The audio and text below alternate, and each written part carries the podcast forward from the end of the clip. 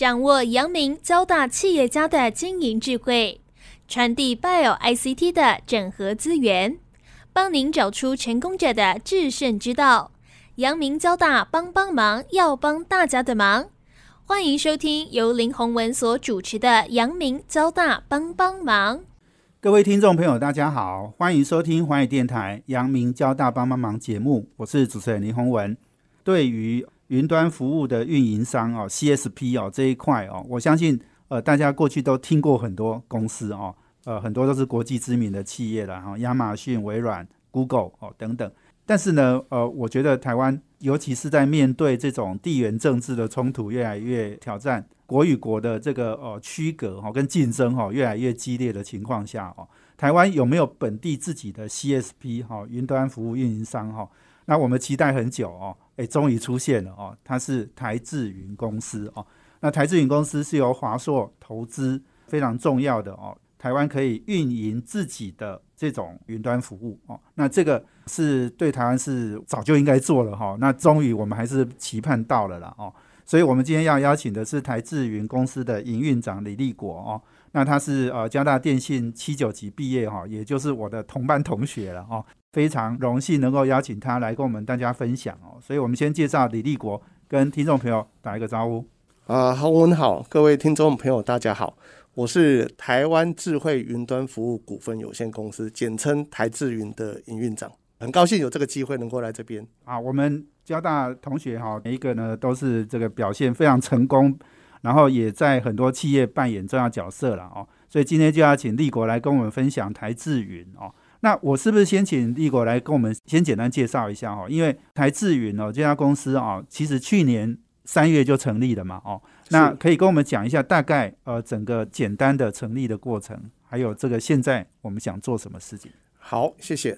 那我想首先大概跟大家很快的介绍一下这家公司成立的一个背景，跟它主要的一个任务。这个缘由应该是从大概二零一七年啊，行政院有一个台湾 AI 行动计划，从行政院提拨了一笔蛮大的一个预算。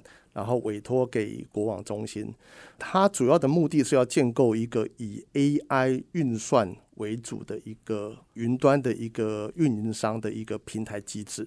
那当初着眼点是由陈良基陈部长，诶，他有鉴于台湾未来以 AI 的一个应用发展是否有可能成为产业 AI 化，或者更积极的能够成为一个 AI 产业聚落的这样的一个方向来做。那这个案子从二零一八年、一九年、二零二零年总共执行了三年。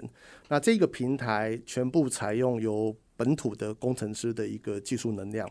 那当时候部长要求一个很重要的原则，就是要符合国家的一个政策发展，所有的 open source 必须要自给自足，好，不能用商业性的一个软体。那最主要是要建构一个属于台湾的本土的一个在 AI 平台运算的一个从设计建制。营运维运到未来可以符合商业性运转，提供给产业导入 AI 的一个重要的一个利基的一个资源。哦，它的成立的背景是这样子。那在二零一九年的下半年啊，有鉴于大概第二期的一个专案建制告一个段落以后，那部长就指示说，我们开始要来做这件事情的。那当初其实这样的一个大产能，有百分之五十的一个资源必须要来。哦，提供给产业来做 AI 的一个发展，那产能怎么能够透过一个公开的程序，能够 speed off 成为一个云端的商业一个团队，然后来提供产业？那最主要是因为国网中心它本身是一个行政法人，那对商业的市场来讲的话，它有诸多的一个限制。那从某个角度来看，你可以说啊，国网中心是跑第一棒啦。哦，没有第一棒，其实是第一棒很重要，它扮演的是一个起始的一个角色。那台资云接手来跑第二棒，那着重在以商业性的产业的一个推广为主。好，台积电就是以这样的一个角色来去呈现出来。是是是，没错。你刚刚讲的那个国网中心，也许等一下可以再简单介绍。不过我大概知道，就是说它是科技部下面的国研院，然后的下面的国网中心。那过去都比较负责是学研单位的。这种呃云端的运算嘛，哈，网络的运算。那现在我们等于是把这个区隔开来，我们做比较商业，或者是诶非学研的，或者是国家的，或者是医疗的等等哈，那些应用，那个也许等一下我们花时间再谈。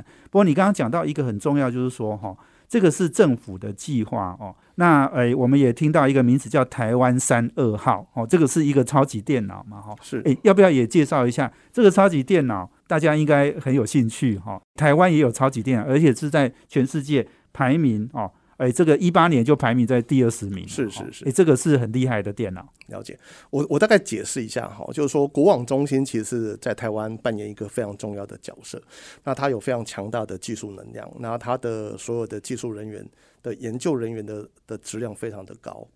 那当初由国网中心来跑第一棒，就是借重它的技术能量，那它从研发、建制、设计，然后把这个 TWCC 的大平台产生出来，那。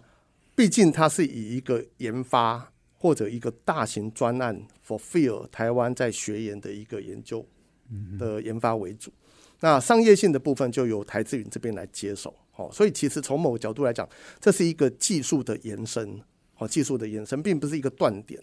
所以我们常常在讲说，其实啊，它是第一棒，我们是第二棒，没有国网中心去建立 TWCC，也不会有台资云往下做的商业发展。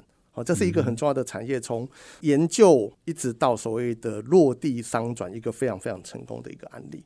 那刚刚就是回到宝文有提到的，那 AI 啊，HPC 是什么东西？那其实台湾三二号就是它从技术的角度就是 AI HPC。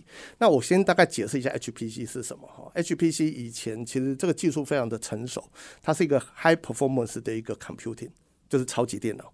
那以前超级电脑在各个国家里面都属属于战略性的投资，嗯，集中在学术的研究的这个领域里面。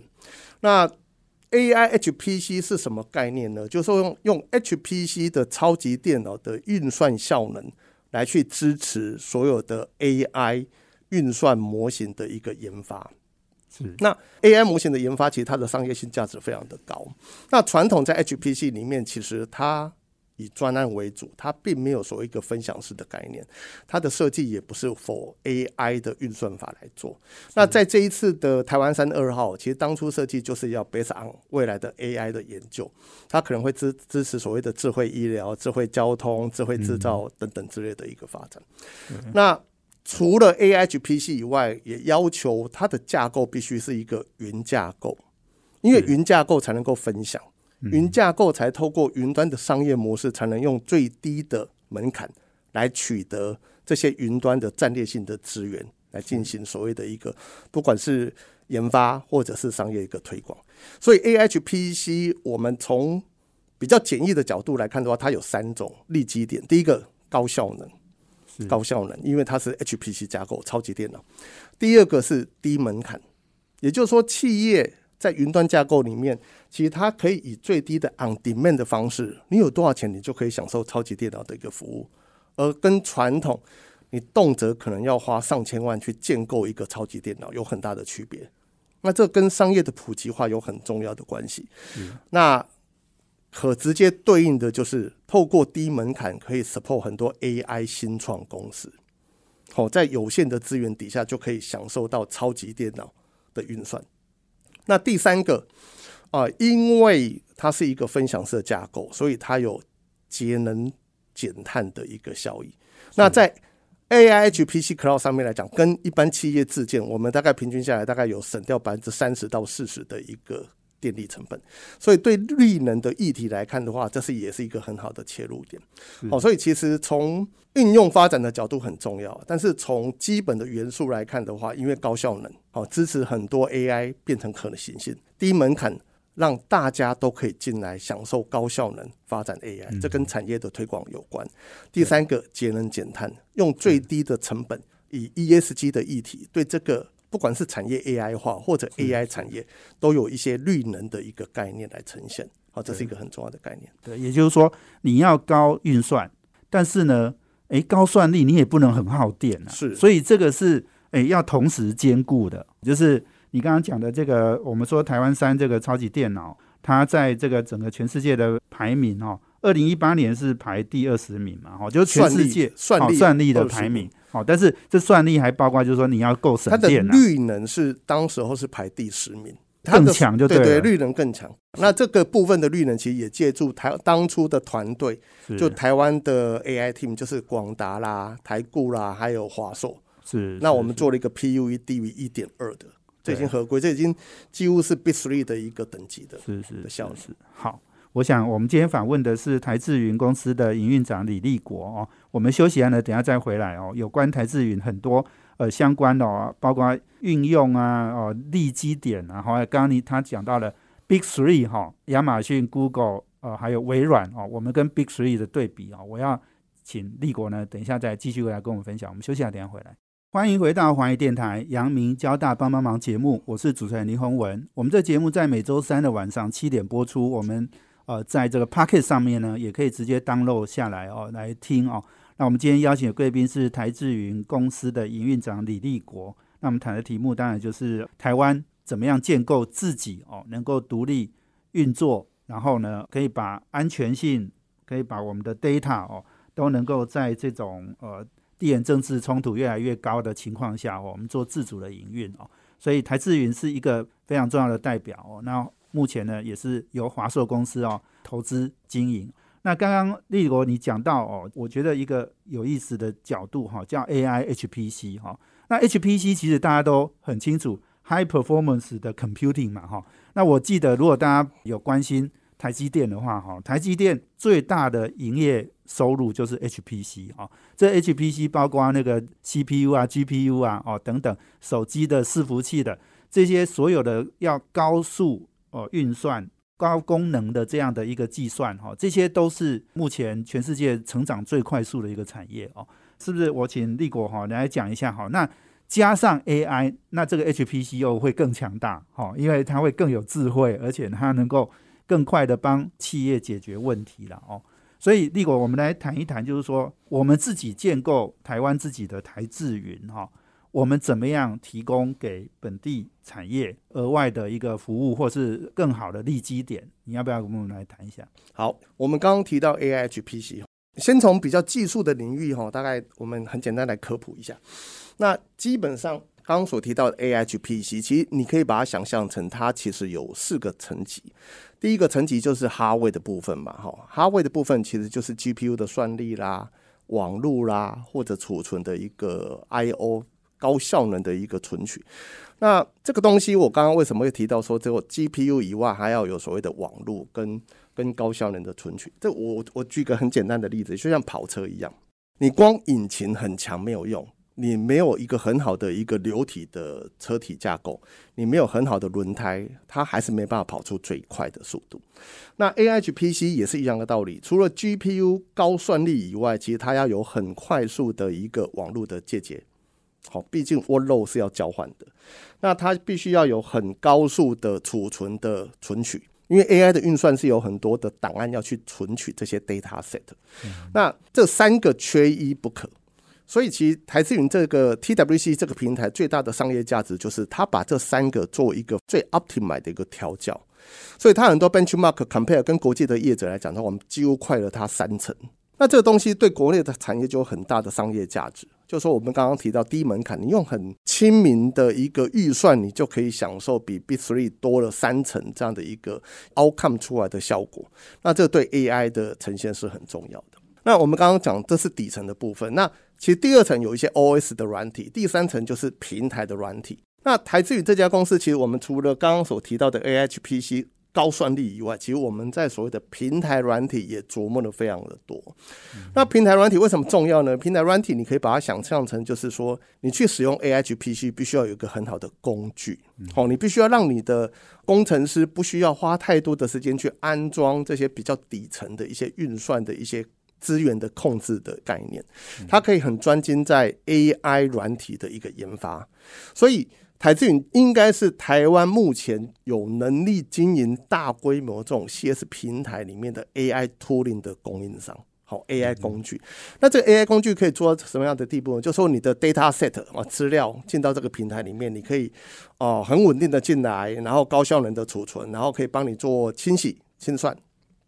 去做所谓一个资料的有效性的一个检查，然后接下来平台工具上面有一个很好的工具，可以让你去挑 AI model 的 template，就样板啊，你可以去挑样板，然后自己进来做所谓的一个调参的改，或者有一些你自己可以自带你的运算的一个软体进来，然后平台里面可以帮你做调度底层的运算单元，然后可以帮你调参计算出来这个模型到底准不准，然后可以反复的 cycle。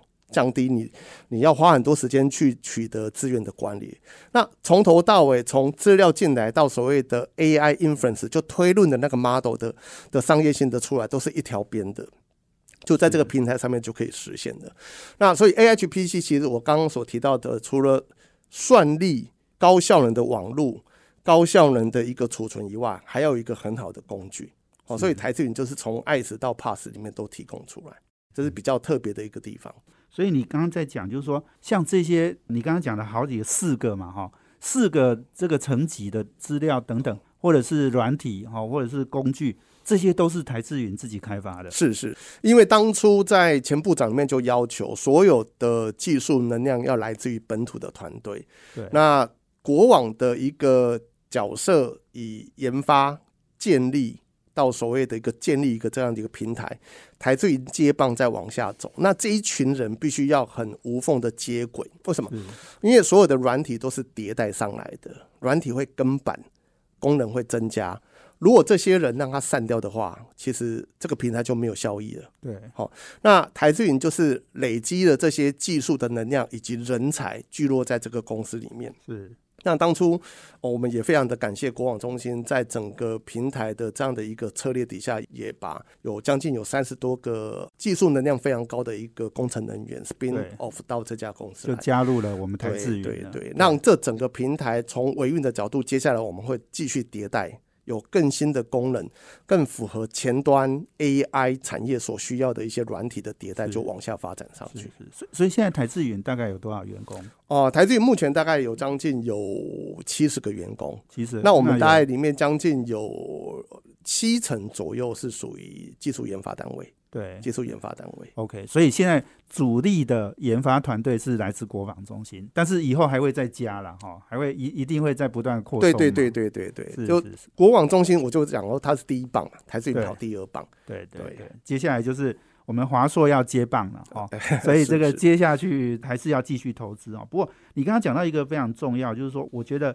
过去我们呃，可能在不管是美中对抗或者是俄乌战争之前，我们都没有警觉到哦，就是说，呃，这个要有建立自己的能够自主独立的，甚至是在呃战争之中战乱的时候，我们都能够掌握住我们自己，包括我们的 data，包括我们的整个。营运的这种能量嘛，哈，那前一阵子我就在看，就是说俄乌战争，哈，诶，这个乌克兰有很多的这种网络都断线了，哈，结果我们那个 Tesla 的那个创办人，哈，马斯克呢，诶，就提供了低轨卫星的服务嘛，哈，那很重要就是说，其实台湾对外是海缆啊连接的，所以真的如果真的战争来了，然后我们的台湾对外的联系是海缆通通断掉的时候，那怎么办呢？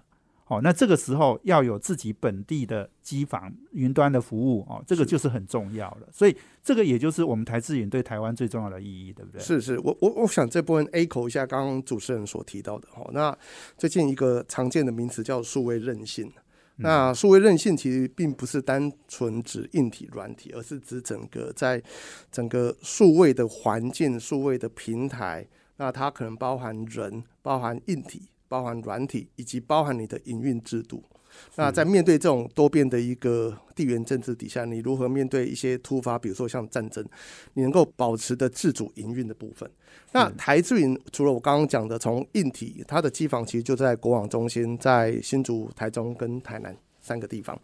那它符合所谓的一个主权落地，然后在地监管这样一个特性。那技术人员全部都是台资云跟国网中心，那它全部都是自主的能量。那平台的工具也符合了自主自营的一个概念来看。那除了这个以外，我们往前在推动 support 很多产业的一些 AI 研发的一个 vertical domain。那我们也结合在地的新创团队，我们也结合在地的 AI 软体的公司。那这些其实啊，呈现出来的就是有关 AI 的应用，AI 的产业从机房从云平台，从软体，从技术营运、技术的发展到所谓的整个生态圈，都是属于本地的团队。那也相对未来提供给本地，不管是制造业或者是医疗、健康、金融，其实它的资源全部都是在本地里面，我们都可以控制的。那这也是建立台湾未来在整个数位韧性一个很重要的一个基石。是是，我想自主能够掌控哈，你以后哈就不会被任何大国制裁了哈。这个是台湾建立自主技术哈，我想。大家已经都很清楚，自主独立运作哦，这件事情是非常重要的哈。那我们休息完了，再请台智云的营运长李立国继续来跟我们分享。休息下，等下回来。欢迎回到华语电台阳明交大帮帮忙节目，我是主持人林宏文。我们今天邀请的贵宾是呃，这个台智云哦，就是台湾智慧云端服务公司的营运长李立国。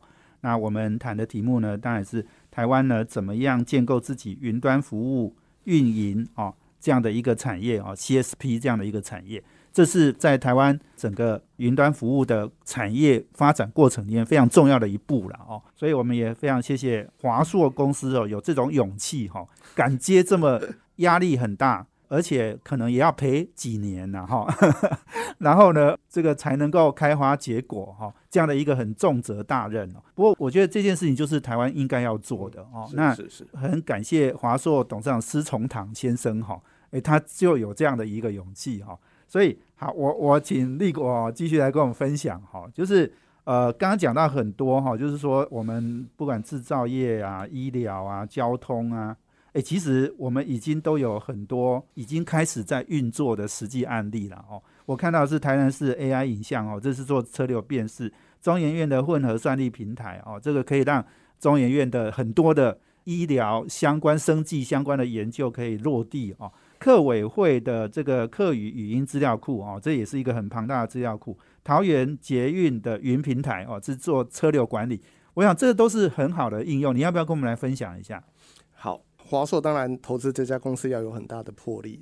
那我想施崇堂施老板其实他前瞻性非常的够，他看得非常的远。那他也给我们很多经营这家公司里面的一些很重要的一个方向。那我想谈到这个产业的部分哈，我必须要去提到，就是说台智云当初在建立这样的一个，除了本身是运营商以外，它在整个商业模式也跟以前很不一样。那很不一样的角色是说，它是一个平台业者，它有算力。它有很好的管理机制，那更重要的是，它如何透过这样的一个平台的能量去对接台湾的这些 AI 软体的生态圈。那毕竟 AI 要落地才有用，好，那 AI 落地其实牵扯到很多不同的 vertical。我举个例子，比如说刚刚洪文提到了很多所谓的在数位政府、智慧城市的应用。那除了在政府领域里面，其实还要包括很多在产业，包括像制造。工厂的瑕疵检测，或者工厂，或者有很多制造业未来可能发展跟所谓的一个啊车载好自驾，它有很多所谓的 IC 要开发。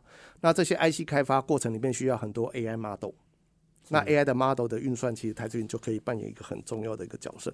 那我们也有这样的一个客户群，现在目前在平台上面实现这样的一个操作。那除了制造业以外，其实像医疗哦，医疗大图像、大影像的一个辨识等等之类的，包括健康领域，还有所谓的金融等等之类的。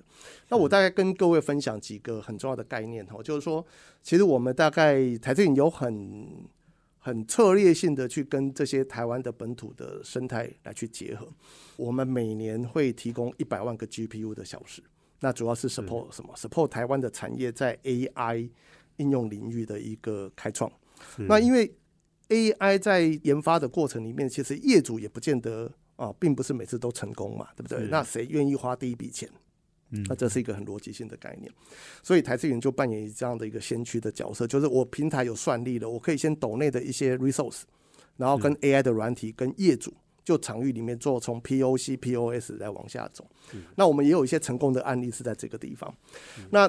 呃，产业的推广的部分，我想呃，大家比较耳熟能详的哈，就是我刚刚提了制造业以外，其实哦，像医疗产业也是一个很重要的一个切入点。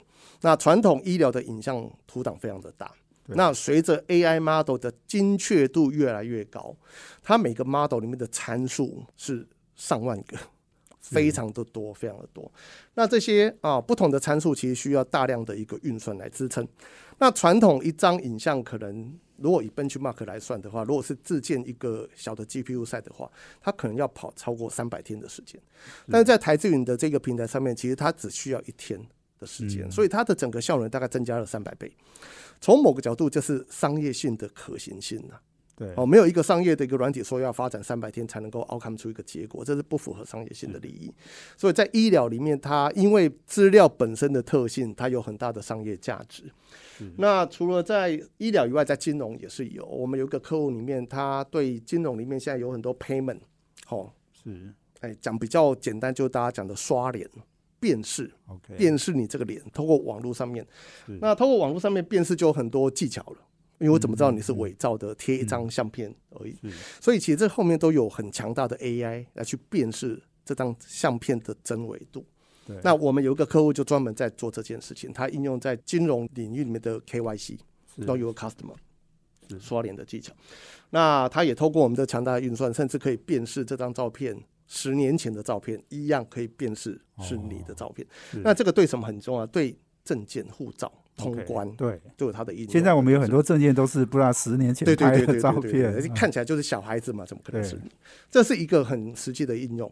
那这是在产业的部分哈。那除了这个以外，刚刚所提到的，像呃台南市，台南市我们是用混合云的概念哈，然后去调度 TWCC 的一个云端的平台。那它的逻辑很简单，就市府里面它有很多所谓的空拍机，那透过城市的面貌里面，空拍机可以得到大量的影像。那未来又有了五 G 上来，所以空拍机可以及时性的把影像传回来。对，除了空拍机以外，还有一些 IP cam。那我们把这些影像帮台南市政府就建构一个 hybrid 的一个 AI 的 cloud 的一个概念。那让整个资料从地端收集完以后，可以 upload 到云端。为什么？因为云端有大算力，嗯可以很快的训练这个影像的 AI 模型。做什么呢？比如说路口的一些车流的监视，对大车、小车、大车的数量，尤其是上下班时间在重要路口，不应该有太多的大车进到这个车口，哦，对不对？就造成了所谓的一个塞车嘛。对对，那台南市刚好有很多所谓的新开发的科学园区，所以他们就用这个东西去监控，在上下班时间里面，大车的管理策略是。就会很明确，就是尽量，比如说，诶，下课的时候，那大车就上下班过来，对对，上下哎班就限制大车进到这个领域里面去。是那除了这个以外，其实在所谓的人流的监控，尤其现在 COVID-19 聚众，那当然未来它在观光的发展也是有一个很好的一个一个一个应用点的哈。嗯那这个就是利用云端的大算力，然后产生的 AI model 算出来的 AI model 再推论到市府嗯的地端的推论平台，让市府的 dashboard 就在地端就可以实现的。哦那跟台南市政府，我们今年会加速，除了影像以外，我们连语音的部分我们就会导进来。是好，那哦，跟他一九九九客诶客服中心就是语音的应用哈、哦这是有有一个很大的关系。那讲到语音呢，我必须要再提到一下，我们刚刚我们也在啊帮客委会针对台湾的客语做有系统的一个语料收集。那这个所谓的有系统的语料收集，后面其实是以 AI 未来的数位应用为前提，嗯好、所以它跟传统的语料的保存历史情怀不大一样。嗯。好、所以它着重是这些语料的平衡句，是。好、跟它的一个普遍性。那未来其实啊、这整个大平台就是都在台资云的 TWCC 上面，那做有系统的语料，包括几个南四线啊、南四腔啊、海陆腔啊等等之类的，我们正在做这件事情。不同的腔调，还有不同的口气哈，不同的是是哦，这它可能就不同的意义，对不对？这很难很难，都是有音有调都不大一样。所以这可以想象，那个资料就就非常的多，庞大，非常的庞大。嗯那未来其实诶、扮演的就是在整个这种所谓的濒危语言的数位推广。是是那它可以用在教育，它可能用在未来客家庄里面的长照，哦，可能有机器人就可以对答了。是那诸如此类等等之类的。那除了这个以外，我们也提供了像中研院比较重要的台湾的研究单位，那它也是。一样的，它地端里面在院里面有很多的研究单位需要大量的一个算力。那对。传统其实中研院它就提拨预算嘛，每年就买机器嘛，但你也知道啊，GPU 越买越贵，然后资料储存越买越大。那这个对一个单位来看的 CIO 其实都是一个 pain point，花很多钱这些钱如何来用，其实中研院很聪明的去想这件事情。那所以我们就跟他也是用混合云的概念，就是说他要大算力，因为毕竟大算力并不是每个案子都需要大算力嘛。需要大算力的时候，就调度到云端。那一般 normal 就在中研院底下来走。所以其实这也是把嗯。台资云这朵云哈，就 TWCC 这朵云哈的一个技术输出的一个 sample。对，哦，在国网时代其实建立一个大平台，公云的大平台，然后到台资云阶段里面，我们就把它当 sizing，透过技术输出的概念变成是一个机构。我不能说它小了，但是 compare 跟 TWCC 比起来，它是一个比较小的一个 size。然后技术的能量来去做输出，然后透过混合云的概念，让 AI。这种所谓的算力的应用可以普及到各行各业，是哦，大概这些案子其实很多啦。那未来 AI 的应用会越来越普及，然后会实现在很多的日常生活当中。是对。好，我们今天访问的是台智云公司的营运长李立国。我们休息完了再回来哦。我觉得这些案例中间有很多是很值得继续再深入探讨的。我们休息下，等下回来。欢迎回到华谊电台阳明交大帮帮忙节目，我是主持人林宏文。啊，我们今天邀请的贵宾是台智云公司的营运长李立国。那么谈的题目呢是呃这个呃台湾的这个云端服务运营哦，那呃要有一家本土的公司哈，而且是呃能够把我们很多哦所谓的机机敏资料哦，也就是呃这个呃机密的，还有这个呃这个敏感的资料哦，都能够在台湾落地经营哦。那这个是。可以彰显台湾呃这个在国家主权管理上面哦，然后又在前瞻的 AI 应用上面又有很多的呃这个创新哦。刚刚立国讲到这个案例哈，我很有兴趣。比如说像你刚刚讲的中研院的混合算力平台哦，我们知道这个政府有很多的单位，那他们都其实也都是需要运用到很多的算力哦。可是每一个单位呢，诶，在现在这种整个呃资料越来越多哈，啊需要需要很多的。运算很多的储储存哦，这些东西其实慢慢很多单位也都慢慢不能支撑了，所以有一个呃这个台智云来做统筹一件事情哈，诶，这个其实跟台积电的晶圆代工也是很像的哦，就是你有经济规模，然后你有专业哦，所以你就可以提供更好的服务哦，所以呃你你刚刚讲那个中研院的混合算力是它比较简单的在 local 诶。落地算，然后难的就丢到你们的这个机房去算，是这样的概念吗？呃，我大概把它讲得更精准一点。当初其实我们在推这个 AI HPC 的商业模式，我们提到一个很重要的概念，其实这也是啊前部长啊给我们的 idea，因为前部长对半导体非常的了解，他提供一个叫 Foundry 的概念。陈良基陈部长是的，那期许台资云未来成为 AI 的 Foundry。那它有几个层次嘛？第一个从底层，我们刚刚讲的算力，到所谓的算力的管理，到算力的工具，然后去 adopt 不同的 vertical 的应用。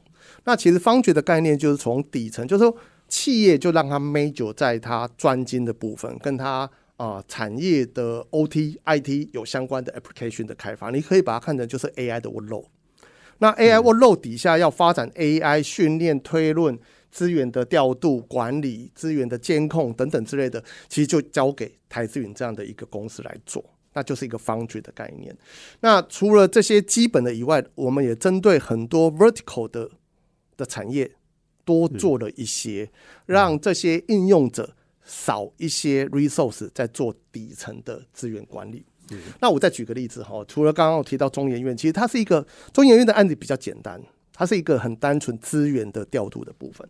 那我再举一个案例哈，这个案例其实现在目前在 POC 的一个阶段，就是说我们呃也曾经协助在所谓的一些 biotech 哦基因的一个运算平台里面，那把哦国外的 workload 以前在 AWS 上面怎么 migrate 到所谓的 TWCC 上面，那其实这就是一个方具的概念，不仅需要所谓的底层的 GPU 的 level，它连这个 workload AI 的 workload 怎么在这样的一个 cloud 上面来去实现？那它有很多 vertical domain 需要的一些 API 串接，台资云就一层一层的帮它做上去。哦，去实现所谓的方觉的一个概念的逻辑。那当然这有点比较抽象了哈。我觉得一般来讲的话，啊，anyway 会做这件事情就加速很多 AI 的应用在产业里面的一个落地。那当然实现的过程里面，其实除了我们刚刚讲平台的议题以外，我们有看到一件事情，也是现在台积云非常非常积极的在做。啊，毕竟 AI 的发展，它是一个从软体的角度来讲是一个高专业。那对台湾很多软体的公司，或者对很多企业，它要跨入 AI，它可能有心，可能也有资源，也有预算，但是可可能就没力了，就找不到人，不晓得 domain know how。那兜了一圈，花了很多时间呢。我觉得时间最贵。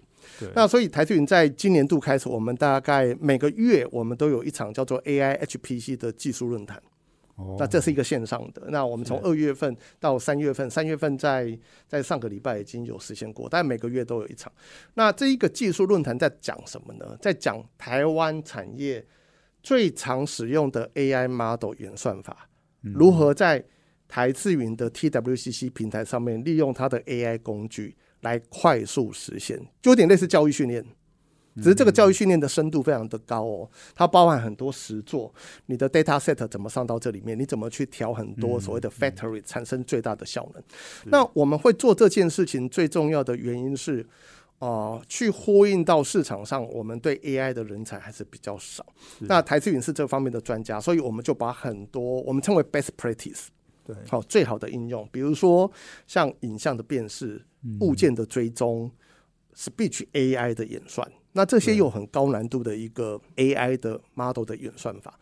那我们会这样做，是因为我们有跟很多企业去互动，企业常常抓个 open source 下来，那 config 了个半天，结果出来效能还不是那么高，良率还不是呃精密度还不是没有那么高，那企业往往就会打退堂鼓了。就放弃了，我们觉得蛮可惜的，所以我们就补强了企业在这一块在技术能力的不足。那我们就很 open 的方式，每个月一场 AI HPC 的技术论坛线上的，那每次大概都有一百多个非常专业的一个 engineer login 到这样的一个论坛里面。那我们会有双向的，那这是今年我们要做的一件事情。那我们挑的这些题目大概就是房间啊，跟交通、医疗、跟金融服务、零售。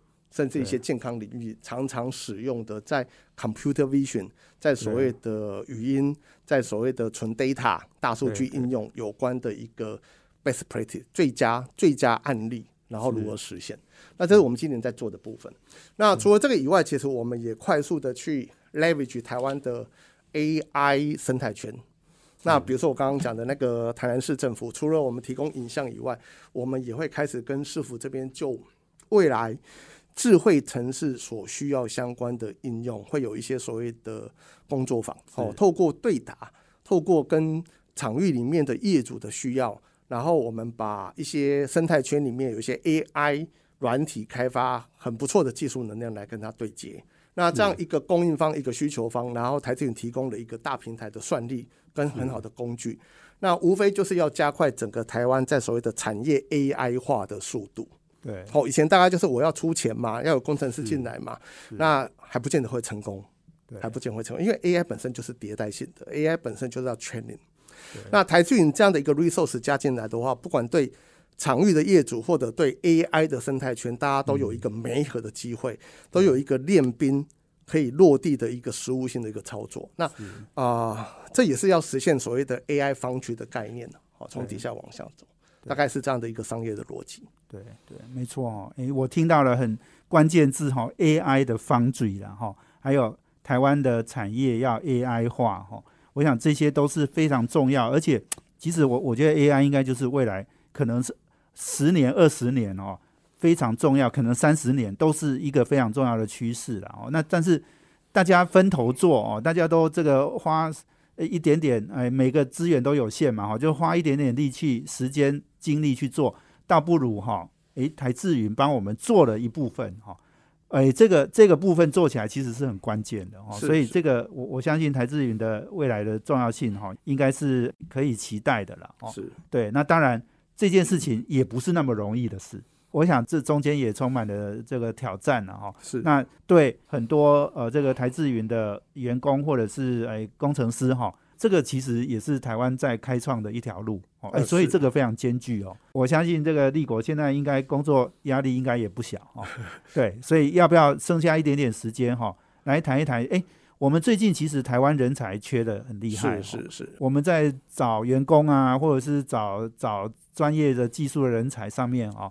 要不要也提出一些呼吁，让呃，不要通通跑去半导体了哈，对对对，来做这个呃这个智慧云端哦，那这个云端服务哦，我相信这个也是一个非常重要的事情。是，我想，诶，台湾的人才相当多，但是我们也常常在缺人才。那当然，我们有一个很大的半导体会把很重要的人才吸过去。啊，对台资的角度来看呢，我觉得还蛮有趣的。除了啊，也希望，诶，有志的一些学子或者有一些啊 engineer 能够加入台积云这个大行列。那其实我们也不限得资讯背景，其实我们还蛮多希望有一些数学背景的，是物理背景的。嗯，这样的一个科系来加入这里面。对，那 AI 其实没有普及，其实 AI 是假的。那就我们常常在讲说 AI 要民主化，嗯，好，AI 民主化以后才能够落地到每个地方。那 AI 也不是几个比较大的公司啊，什么上市上会公司有钱有势的人才能够应用。其实它反而是要普及化，落到每个应用层级。的概念来做，那它可能大到从工厂的制成，然后数位政府的应用，小到一个很简单的服务零售的一个商业的一个影像，就可以看口罩侦测这件事情。嗯，好，其实我们跟台南市政府也针对口罩政策有一些很不错的一个 sample，就是啊，它不是一个大企业的一个 solution，它只要有一个 IP can 在门口，对，面对的门口，那你把影像送上来。其实台资云就有一个 AI model 去帮你侦测进来多少人，戴口罩率有多少。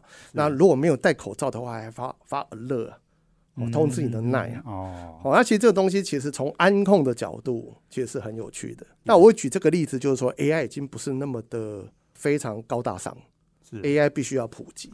那这个普及会普及到你很难想象的。那我觉得这个世界啊，这样的应用已经来到了。那台积云其实它的责任责任就是很重要的，把 AI 民主化这件事情把它做好，是，就是它的一个 mission。是是是，好，我想这个非常谢谢我们台智云公司的营运长李立国哦，跟我们分享从呃我们台智云的缘起啦哈，然后到我们的利基哦，到我们的应用哈等等，我相信哎听众朋友应该听完这一集，应该会对呃整个台湾哦在呃这个云端服务哦。这样的一个运营哈，应该有，应该应该是非常清楚的了解了哈。我们今天非常谢谢立国接受访问，谢谢。好，谢谢谢谢大家，也谢谢我们听众朋友的收听。我们阳明交大帮帮忙，要帮大家的忙。我们下周见，谢谢，拜拜，拜拜。